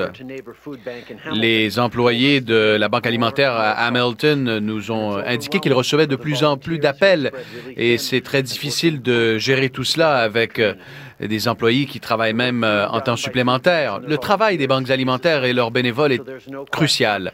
Alors, euh, il est clair qu'ils ont besoin davantage de soutien pendant cette crise. Si vous avez du temps et la capacité d'aider, contactez votre banque alimentaire locale et demandez-lui comment vous pouvez l'aider. En même temps, j'annonce que le gouvernement du Canada va euh, débloquer 100 millions de dollars pour financer les banques alimentaires et aider les gens à avoir accès à des aliments, y compris euh, les communautés éloignées. Cela permettra aux organisations d'acheter des aliments et de les fournir à ceux qui en ont le plus de besoin. Cela va nous permettre de soutenir euh, des organisations comme le Club des petits déjeuners, l'Armée du Salut, euh, les banques alimentaires du Canada et encore plus. Je veux prendre un moment pour euh, remercier tous nos bénévoles. Merci. Merci de nourrir nos communautés. Nous vous voyons et nous sommes très reconnaissants de ce travail sans relâche que vous euh, faites dans ces circonstances exceptionnelles et difficiles. Vous faites un travail essentiel pour les plus vulnérables d'entre nous et vous euh, démontrez bien ce que c'est d'être Canadien, d'être là pour euh, nous tous en ces moments difficiles. J'annonce que le gouvernement investit 100 millions de dollars pour répondre aux besoins alimentaires urgents des gens les plus vulnérables, y compris ceux qui vivent dans les communautés autochtones et nordiques. Ces fonds aideront les banques alimentaires à acheter et à livrer des provisions à ceux qui en ont besoin. Depuis le début de la pandémie, les banques alimentaires font face à des défis particuliers. Par exemple, la plupart de leurs bénévoles sont des personnes à la retraite qui sont plus à risque d'attraper la COVID-19. Ça veut dire moins de monde pour desservir une clientèle grandissante. Les banques alimentaires et les organismes de bienfaisance font un travail incroyable pour nos communautés à l'année longue. Je pense par exemple à la maison de quartier Villeray, que je connais depuis bien des années, où les gens travaillent extrêmement fort pour aider leurs voisins dans mon comté de Papineau. Si vous avez le temps et le moyen d'aider ces jours-ci, je vous invite donc à communiquer directement avec les organismes autour de chez vous. Ils ont besoin de votre aide. Et avec l'annonce aujourd'hui, on appuie plusieurs organismes que vous connaissez peut-être déjà, comme Moisson Montréal, le Club des petits déjeuners et l'Armée du Salut. Je veux d'ailleurs en profiter pour remercier tous les bénévoles et les organismes pour leur travail. Vous nourrissez vos communautés. On apprécie énormément tout ce que vous faites. C'est pas facile. Il y a énormément de demandes. Vous êtes limité dans vos ressources mais je sais que vous allez continuer d'aider vos voisins, d'aider les gens qui en ont besoin. C'est ce qu'on fait dans des moments de difficulté. On est là les uns pour les autres et nous serons là pour vous. Je sais que vous êtes nombreux en ce moment à traverser des moments difficiles. La pandémie crée beaucoup d'incertitudes et ça vous inquiète. Mais je veux que vous sachiez que notre gouvernement ne va pas vous laisser tomber. On investit dans les banques alimentaires pour que vous puissiez subvenir aux besoins urgents de votre famille pendant cette crise. Et en même temps, on offre un soutien financier à ceux qui ont perdu leur emploi ou leur chèque de paye à cause de la COVID-19. On met en place la prestation canadienne d'urgence qui vous donnera 200 2000 dollars par mois. Notre gouvernement augmentera aussi le crédit pour la TPS pour aider les gens dont le revenu est faible ou modeste. On avait dit que les adultes admissibles recevraient jusqu'à 300 dollars et jusqu'à 150 dollars par enfant à partir du mois de mai. Mais je peux maintenant confirmer qu'ils recevront de l'aide ce mois-ci, en avril. Our government is also supplementing the GST credit to help low-income people de TPS pour aider les gens. On a dit qu'en mai, tous ceux qui se qualifient, qui sont admissibles, recevraient un montant supplémentaire. Mais je peux maintenant vous confirmer que cette aide viendra plus rapidement ce mois-ci, en avril au lieu d'en mai. Notre gouvernement travaille aussi avec les grandes banques afin de déployer des mesures d'aide directes pour que, par exemple, les gens puissent accéder au dépôt direct pour toucher la prestation canadienne d'urgence. Vous devriez immédiatement, d'ailleurs, vous enregistrer au dépôt direct euh, si vous prévoyez toucher la prestation. Vous vous demandez quand est-ce que vous allez pouvoir voir vos amis, serrer vos grands-parents et recevoir de la visite pour le souper. Hier soir, je me suis entretenu avec les premiers ministres des provinces et des territoires et on a notamment parlé du partage de données et des projections. La bonne nouvelle, c'est qu'on teste beaucoup plus de gens et les experts ont des nouvelles données à analyser. Les provinces et les territoires sont en train de mettre leurs données à jour et publieront les dernières informations bientôt. De notre côté, on travaille très fort pour vérifier les derniers chiffres pour pouvoir ensuite les mettre en ligne. Vous pouvez consulter le canada.ca coronavirus pour obtenir les meilleures informations à jour sur les propagations du virus. J'aimerais pouvoir vous dire exactement quand tout sera, terminé. Je vous parle souvent de semaines et peut-être même de mois, mais la réalité, c'est que ça va dépendre de chacun d'entre nous. La meilleure façon de minimiser l'impact de la COVID-19, c'est de continuer à suivre les directives des experts. Vous les connaissez. Restez chez vous le plus possible. Limitez vos déplacements. Et si vous devez absolument sortir de la maison, gardez une distance de deux mètres avec les autres. Continuez à faire votre part et je vous promets qu'on va passer à travers. Je veux terminer aujourd'hui avec un message pour les jeunes et les enfants. Dimanche, je vais faire une vidéoconférence axée sur vous avec la docteure Tam. Vous pouvez m'envoyer vos questions aujourd'hui sur le site de Radio-Canada Jeunesse et j'ai hâte de vous répondre en fin de semaine. Je veux terminer avec une, un message pour les enfants. Ce dimanche, je vais tenir une vidéoconférence avec vous euh, et la Dr Tam. Alors envoyez-moi vos questions euh, au site web de Radio, sur le site web de Radio-Canada Jeunesse et euh, j'aurai le plaisir de répondre à ces questions au cours du week-end. Nous allons maintenant prendre les questions par téléphone. Une question et une sous-question. Opérateur. Kate Bolingaro, Bloomberg. Your line is open. Hello, Prime Minister. Um, Bonjour, Monsieur le Premier ministre.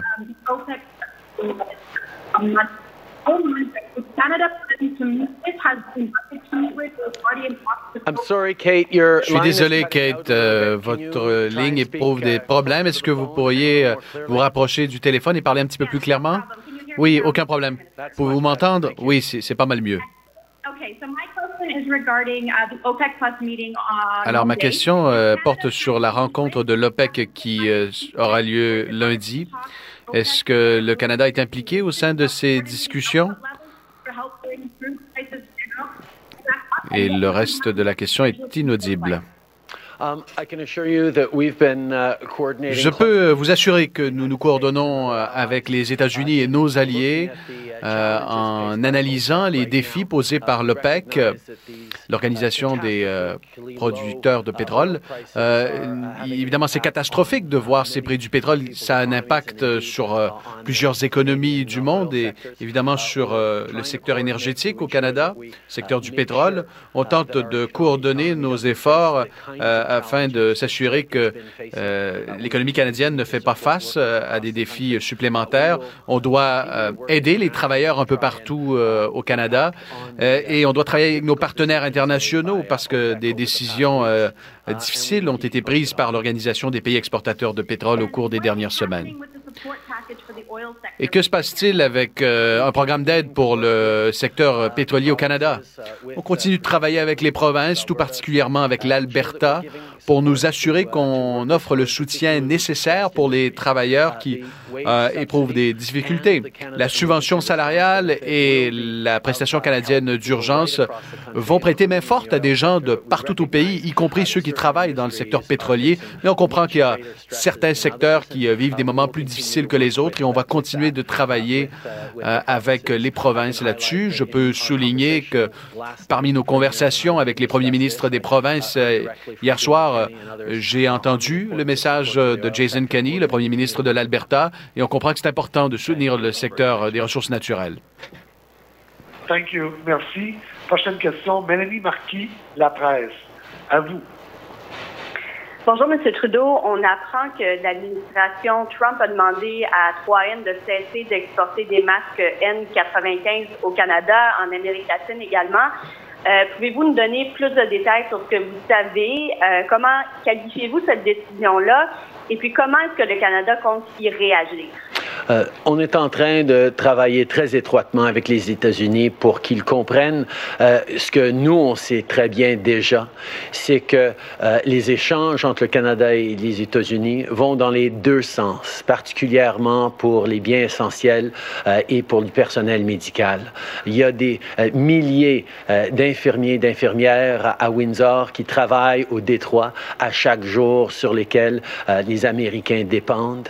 il y a des produits médicaux et essentiels qui vont dans les deux sens à travers notre frontière et ce serait une erreur. Euh, Je souhaite la bienvenue aux gens qui se joignent avec, à nous euh, sur les ondes de TVA. M. Trudeau qui commente la décision des Américains d'interdire que du matériel médical, des masques soient importés au Canada. On est en train de souligner euh, et on, on, va continuer de travailler pour s'assurer que ce dont on a besoin va arriver. Okay. Um,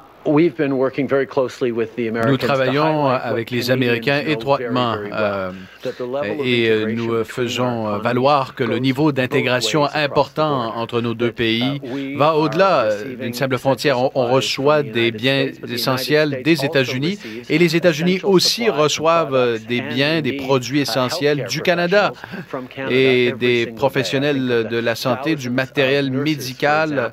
Euh, prenons par exemple des, des des centaines d'infirmières de Windsor au Canada qui se rendent à Détroit chaque jour pour prêter main forte. Euh, et ce serait une grave erreur que les États-Unis euh, créent des, barrages euh, ou encore réduisent les échanges commerciaux, y compris concernant les équipements médicaux. Ah, c'est le point que nous faisons valoir à l'administration américaine à l'heure actuelle.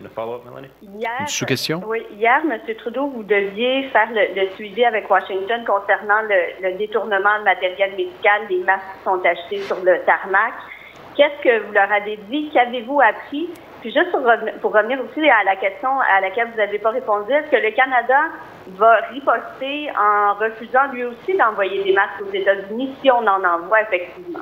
Euh, nous allons toujours chercher à continuer euh, le commerce euh, ouvert et essentiel avec les États-Unis. on dépend tous les deux de, du commerce et des échanges de biens et de, services essentiels de chaque côté de la frontière et nous allons travailler pour s'assurer que ça continue à, à, à, être possible euh, et euh, être encouragé dans ces moments de difficulté.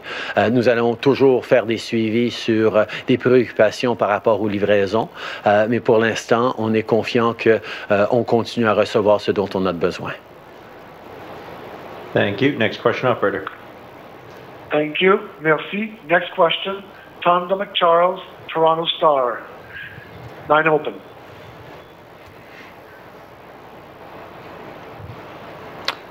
Tonda, you might be on mute. Yeah, I am. Sorry. Uh, thanks for taking the question. Merci pour la question, de prendre ma question, Monsieur le Premier ministre? Pourriez-vous uh, euh, éclaircir la situation? L'administration Trump a demandé à 3M de cesser l'exportation de ces masques?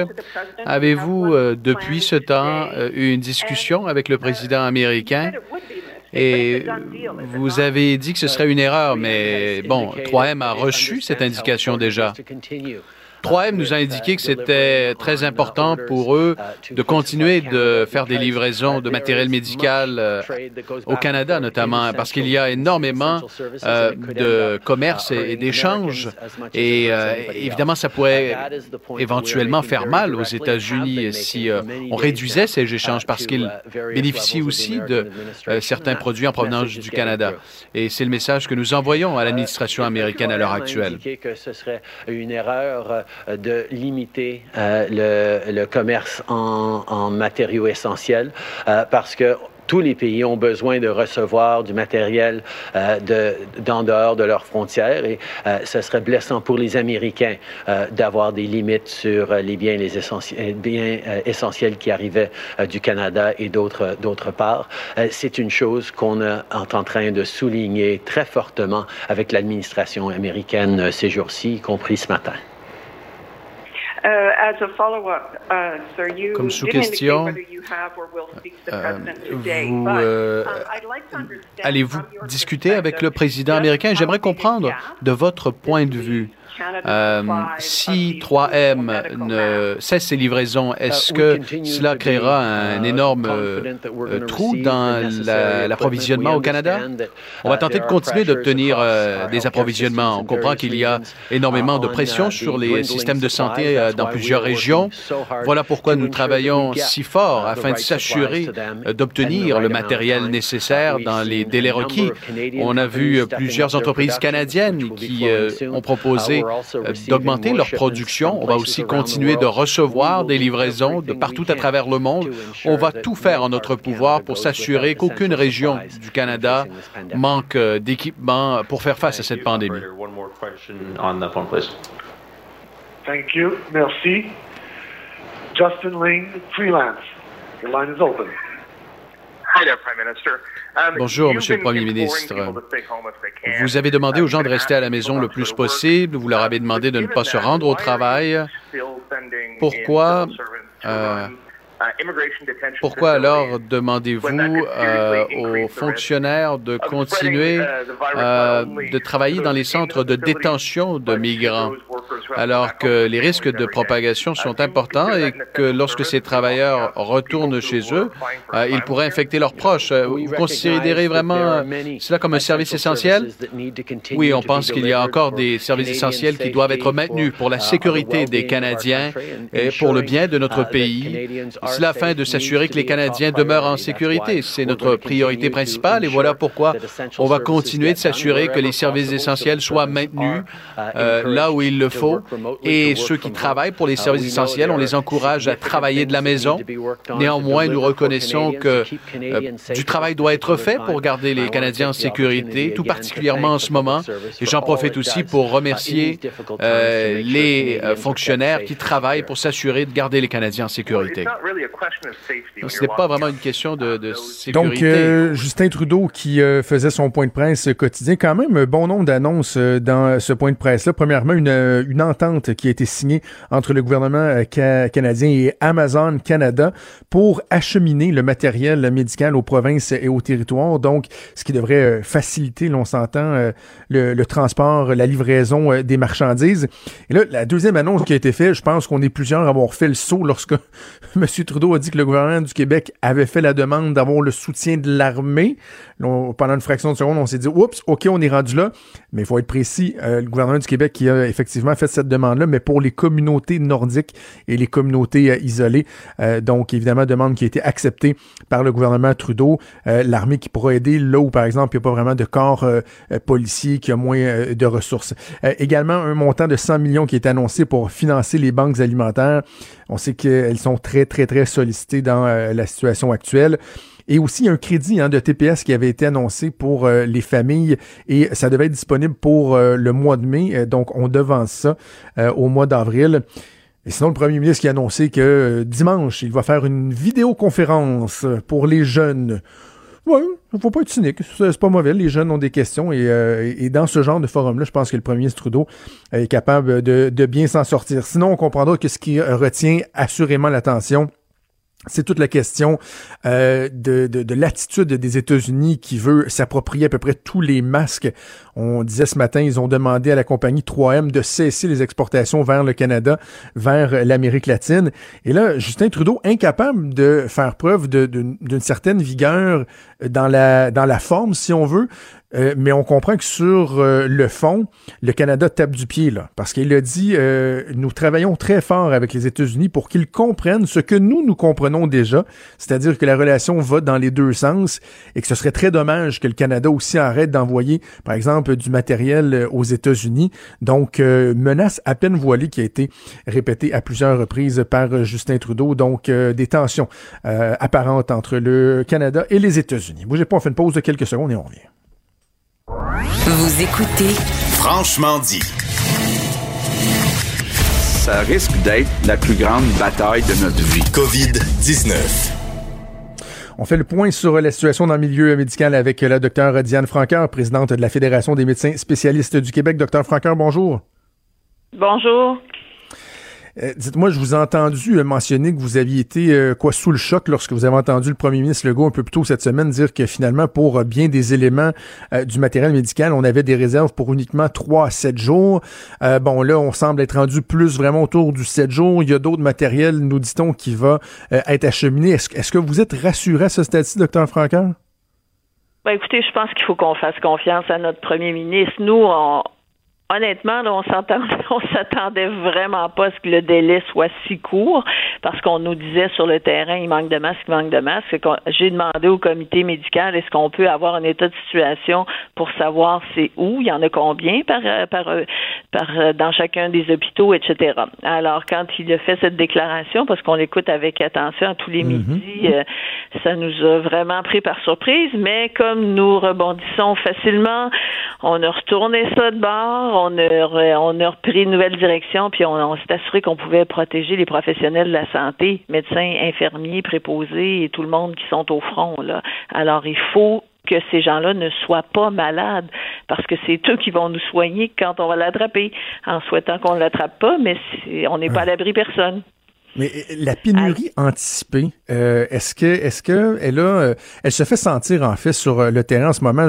Je, regardais, j'ai reçu un courriel, on me parlait cette nuit là, une infirmière qui devait consoler une une dame là qui venait de perdre son enfant, puis elle avait carrément dans ses bras, là. elle a demandé d'avoir un masque et on lui a refusé. La personne, elle avait une, une, une patiente qui aurait pu vous me racontez là, ça n'a aucun sens. Là. Puis euh, oui, il faut qu'on continue à prendre les gens qui pleurent parfois dans nos bras. Je sais pas comment on peut soigner puis consoler à deux mètres. Ça, c'est impossible. On essaie là, quand on n'est pas obligé, là, mais des situations comme ça, une mère qui perd qui euh, euh, qui perd son enfant, là, tout le monde oublie de se protéger. Comme vous savez, moi je suis obstétricienne gynécologue. Si j'arrive dans une chambre, le bébé sort, là, je vais l'attraper pas de gants, je vais pas le laisser tomber à ben terre là, quand même. Là. Alors, donc, on est des humains, euh, mais on doit se protéger et ces situations-là doivent être rapportées aux autorités à chaque fois que ça arrive et c'est ce que nous, on a dit à nos médecins spécialistes, enregistrer les conversations que si on vous refuse des masques, envoyez-moi ça ici puis on va régler. Cela dit, je pense qu'on doit être rassuré. On nous a dit hier au sein du ministère de la Santé qu'il y avait des masques qui arrivaient, euh, qui étaient arrivés hier et qu'il y en avait d'autres qui arrivaient aujourd'hui. Donc, on nous a donné la consigne de commencer à regarder si on pouvait reprendre un petit peu de cas chirurgicaux, mais évidemment, mhm. ce ne sera pas des chirurgies lourdes parce qu'on sait que la, la vague va arriver après Pâques. Donc, on veut garder les lits potentiellement ouverts donc, mais on peut faire toutes les chirurgies d'un jour qu'on appelle quand les patients arrivent le matin puis et qui ressortent l'après-midi, surtout en cancérologie, parce qu'on les a entendus les cris du cœur de tout ben le monde, puis on n'est pas insensible à ça. Et tu sais, je, me rappelle, la, dernière fois qu'on s'est parlé, docteur Franquin, ça fait à peu près une dizaine de jours, et je vous posais la question, je disais, est-ce qu'il pourrait pas y avoir des dommages collatéraux au fait que on va reporter euh, des chirurgies qui étaient pas nécessairement urgentes, mais qui vont le devenir euh, urgentes ou qui vont laisser des séquelles parce qu'on aura trop attendu? Et euh, vous me disiez, ouais, on a peut-être cette, cette crainte-là, mais là, on le vit carrément déjà dix jours plus tard. On est dans cette dynamique-là. Ah, absolument. Et puis, vous savez, il y a beaucoup de questions pour lesquelles on n'a pas de réponse. Il y a beaucoup de questions médicales euh, pour lesquelles il n'y a pas d'évidence scientifique solide dans le sens que la pandémie, on la vit. Là, on va l'écrire après, puis on va publier, mais là, il faut prendre les décisions maintenant. Les patients sont là, il faut décider. En ce qui concerne la cancérologie, euh, il y avait l'article d'une dame là, dans le soleil ce matin qui, qui était triste là, à pleurer, qu'elle a eu sa chimio, puis là, il faut qu'elle ait sa chirurgie, puis elle est hmm. inquiète. Mais vous savez, prendre quelqu'un qui a eu de la chimio, l'amener aux soins intensifs où il risque d'attraper la COVID, c'est pas une bonne idée là. Parce qu'à chaque fois qu'on a une chirurgie, même si la plupart du temps tout va bien, on, veut que ça continue à aller bien. Donc, on est à travailler avec le ministère comment on va réussir à déterminer des, des hôpitaux qu'on appelle froids, là, où il y aura le moins possible d'exposition au virus, justement, pour traiter ces patients-là. Mais tout ça, euh, ça se met en opération avec tout le reste aussi. Mais c'est sûr que c'est là-dessus qu'on qu'on travaille. Puis présentement, on a demandé aux chirurgiens cette semaine, quand on a fermé tout, toute la chirurgie, de revoir tous toute leur liste, de prioriser les cas les, du mhm. plus urgent au moins urgent, celui qu'on peut faire en 24 heures, celui qu'on peut faire dans un hôpital où il peut avoir un petit peu de risque, celui qui peut aller juste dans un hôpital où il n'y a aucun risque. C'est qu'on regarde toutes ces avenues-là, mais ce qui est sûr et certain, c'est qu'on prend zéro risque inutile pour les patients, mais là, on a des décisions qui sont parfois déchirantes qu'il faut prendre et c'est nos, nos, experts qui se positionnent, qui font des recommandations. Puis si malheureusement vous tombez dans les recommandations où il faut attendre parce qu'il y a trop de risques pour vous, c'est pas parce que votre docteur est pas gentil, c'est les recommandations qu'il faut tous suivre. Vous savez, l'histoire des masques, là, ça nous a fait soigner complètement différemment, là. Alors, on, on, doit se, se, réajuster parce que présentement, la seule pénurie qu'on n'aura pas, c'est le manque de patients. on sait qu'on n'en manquera pas, il va en avoir partout. Mais il y a les masques, il y a les blouses, il y a les gants, il y a les médicaments pour euh, euh pour endormir les patients. Alors, il y il y a toujours plein d'enjeux potentiels, mais, mais on essaie de faire le maximum pour la semaine prochaine, du moins. Quand vous parlez des risques, docteur Franquin, je, vais vous poser la, même question que j'ai posée dans une chronique euh, dans le journal et que j'ai euh, j'ai répété ici euh, à l'émission. J'ai pas eu de réponse à part du gouvernement. Est-ce qu'on aurait des raisons de croire que dans euh, des protocoles qui ont été dictés par le gouvernement, parce qu'encore la semaine dernière, la ministre de la Santé disait oui, oui, oui, si on respecte les protocoles mis en place, on va avoir assez de matériel. Est-ce qu'on peut avoir des raisons de croire qu'il y a des protocoles qui ont été édictés en fonction de la disponibilité du matériel réduite plutôt qu'en fonction euh, d'une limitation euh, complète des risques?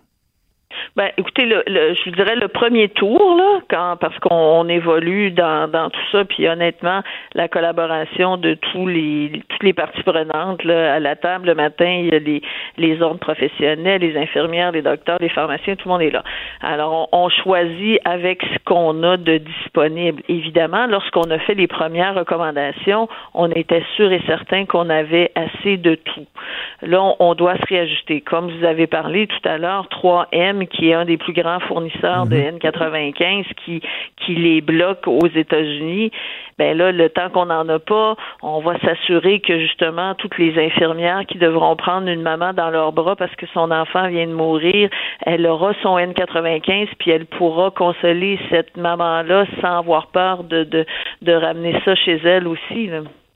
Alors euh, donc on, ajuste avec les le, le, premier la première mission, je vous dirais, qui sera qui est présentement et qui sera toujours la même, c'est protéger nos gens qui sont au front.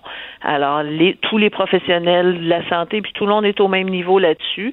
C'est sûr qu'il y a des risques qui sont différents, dans le sens que, par exemple, euh, un gynécologue comme moi qui accouche des bébés, ben, il n'y a pas besoin de N95 quand il n'y a pas de, de suspicion ou de symptômes respiratoires. Par contre, une infirmière qui doit prendre une maman dans ses bras parce que son bébé vient, son enfant vient de mourir, puis qui, qui, qui surtout s'il est décédé mhm. à cause de la COVID, ben elle, elle doit être bien protégée. Là, c'est qu'on, on, y a pas, y a pas, on est apatride dans tout ça. On est tous en, en lien avec le risque réel. Est-ce que vous craignez pour la mobilisation des, gens que vous représentez? Parce que, tu sais, on, les voit, j'ai beaucoup de témoignages des gens qui ont été frustrés de, la situation, du manque de transparence, euh, du décalage entre le discours euh, du gouvernement et, de la situation. je sais que tout le monde veut serrer les coudes, tout le monde veut, veut collaborer, mais est-ce qu'il n'y a pas un risque de, de décrochage ou de démobilisation? Ah, ça, c'est sûr et certain. Puis, vous savez, le, le Bon, euh, c'est sûr qu'au début, là, puis je pense qu'à un moment donné aussi, euh, il faut, faut taire les, les, les gérants d'estrade dans le sens, c'est correct de poser des questions, c'est, c'est, c'est correct aussi d'avoir, euh, de demander plus de transparence, c'est ce qu'on a fait avec M. Legault, mais, mais c'est mhm. pas pour dénigrer sa crédibilité, c'est parce que nous, on veut se préparer puis prendre les bonnes décisions. Par exemple, par rapport aux fournitures et, euh, bon, d'être le premier ministre, c'est pas un job facile, là. alors faut, faut lui faire confiance, mais mais, mais cela dit, euh, je vous dirais, ce qui est notre ennemi présentement, c'est la peur qui paralyse. C'est la peur de devenir malade. C'est la peur de ne pas être bien protégé. C'est la peur de ramener ça à la maison. Et c'est ça qui, euh, qui est notre ennemi. Alors, quand on va pouvoir rassurer tous nos professionnels de la santé qui sont importants pour nous, qu'on veut les protéger en tout temps, ils vont retourner au combat, puis ils vont ils vont être avec nous là pour euh, qu'on s'investisse à 100% là-dedans. Et là après ça, ben évidemment, c'est sûr que dans les prochaines semaines, tout le monde va devoir sortir de, de, de son carré de sable habituel, puis faire des tâches qu'on n'est pas habitué. Mais on va y aller progressivement, puis on va faire de la formation, puis on va on va y aller. J'ai une dernière question avant qu'on se docteur Franquin. Je suis, je suis curieux de vous entendre parce qu'on a eu la discussion euh, ici à la maison sur euh, ben, savoir en fait s'il y, a une directive ou des conseils que vous donnez euh, à vos membres concernant la, situation familiale, c'est-à-dire que je sais qu'il y, a plusieurs médecins, des infirmières, des cette question-là. Ben, non, mais c'est donc je, sais qu'il y a ce questionnement-là. Il y en a qui se louent des appartements, d'autres qui vont à l'hôtel, d'autres qui se disent ben on veut pas briser non plus la cellule familiale. Est-ce qu'il y a une recommandation que vous faites à cet effet-là?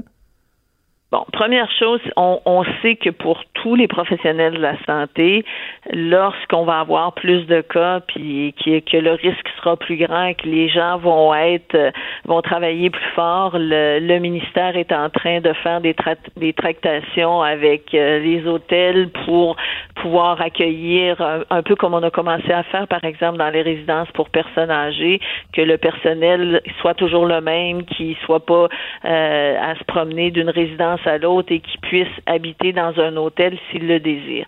Cela dit, vous savez, moi j'ai appris beaucoup de choses à travailler dans un hôpital pédiatrique. Quand on veut guérir plus vite puis passer à travers, il faut que ce soit, comme on dit, business as usual. C'est que mm-hmm. si on sort les parents de la famille, c'est difficile pour les enfants. Puis pas juste les, les, enfants petits, les enfants moyens et les enfants grands. Alors, souvent de laisser des ados euh, tout seuls à eux-mêmes, comment voulez-vous qu'ils suivent les consignes si le, chat est parti, les souris dansent? Et puis les, les jeunes adultes qui... Euh, au début était très enthousiaste de, de, que la session allait finir plus vite, ben euh, souvent ils sont inquiets aussi. Alors le, rôle des parents est là aussi, c'est qu'il n'y a pas il y a pas de recette secrète, mais je pense que ce qu'on peut dire, c'est que pour tous les professionnels de la santé euh, qui auront peur et qui veulent ne pas contaminer leur euh, pas prendre de risques avec leur famille, il y aura euh, quelque chose qui va nous arriver dans les prochaines semaines pour leur permettre de, de, de s'isoler le désir. Docteur Diane Franquin, président de la Fédération des médecins spécialistes du Québec, merci beaucoup de prendre le temps. Je sais que vous avez un agenda extrêmement chargé, mais euh, c'est fort important qu'on puisse se parler, parler à nos auditeurs. Merci de prendre le temps de le faire. À bientôt. Merci. À bientôt. Donc, euh, docteur Franqueur Vincent, euh, avant qu'on se laisse, peut-être juste euh, glisser un mot sur New York, là, aux États-Unis, qui a connu, dans le fond, sa, pire journée là, au niveau du nombre de décès. Oui, parce qu'en même temps que Justin Trudeau faisait son point de presse, aux États-Unis, ce qui était surveillé, c'est le point de presse d'Andrew Cuomo, le gouverneur de New York, qui fait son, son, point de presse quotidien. Là, et on a là, comme nombre de décès en 24 heures, 565 décès en 24 heures. C'est la plus grosse hausse quotidienne depuis le début de la crise. On comprend que les États-Unis n'avaient pas 500 morts par jour il y a, à peine 4-5 jours. Et là, c'est seulement dans l'État de New York. On sait que ça fait deux jours que les États-Unis euh, sont plus ou moins autour de 1000 morts par jour. On peut s'attendre à ce qu'aujourd'hui, avec ce bon de cas euh, et de décès à New York, le chiffre va faire peur aujourd'hui euh, aux États-Unis, alors qu'hier, on a ajouté 30 000 cas. Honnêtement, la courbe aux États-Unis, là, elle est vertigineuse. Alors, c'est pas des bonnes nouvelles pour l'État de New York particulièrement, ce qui montre aussi cette pression qu'ont les Américains de sécuriser de l'équipement, ce qui amène des conflits carrément avec des alliés de longue date comme le Canada. Absolument. Puis on a vu donc euh, Justin Trudeau qui, euh, qui brandissait pratiquement de menaces. C'est des, des, menaces, je pense, qu'on a vu de la part du, du premier ministre euh, du Canada. Eh, Vincent, je te remercie de ton coup de main cette semaine en remplacement de Maud. On va te retrouver la semaine prochaine où tu vas quand même venir t'adresser à nous dans, dans, tous les shows pour faire le point. Ça fait plaisir. Je serai à Salut Bonjour Week-end également demain en multiplateau, le Québec-Montréal, ce qu'on fait depuis le week-end dernier. donc ça devient un tour de force, mais on, ça, fonctionne, ça fonctionne bien. Donc on va de l'avant. Lâche pas. Merci à toute l'équipe, à Achille Moinet à la mise en onde, à Mathieu Boulay, à Frédéric Mocoll à la recherche. C'est euh, Sophie Durocher qui s'en vient. Je vous souhaite un excellent week-end. Prenez soin de vous. Essayez de décrocher un peu. on se reparle lundi à 10h. Salut. Cette émission est maintenant disponible en podcast. Rendez-vous dans la section balado de l'application ou du site cube.radio pour une écoute sur mesure en tout temps. Cube Radio, autrement dit. Et maintenant, autrement écouté.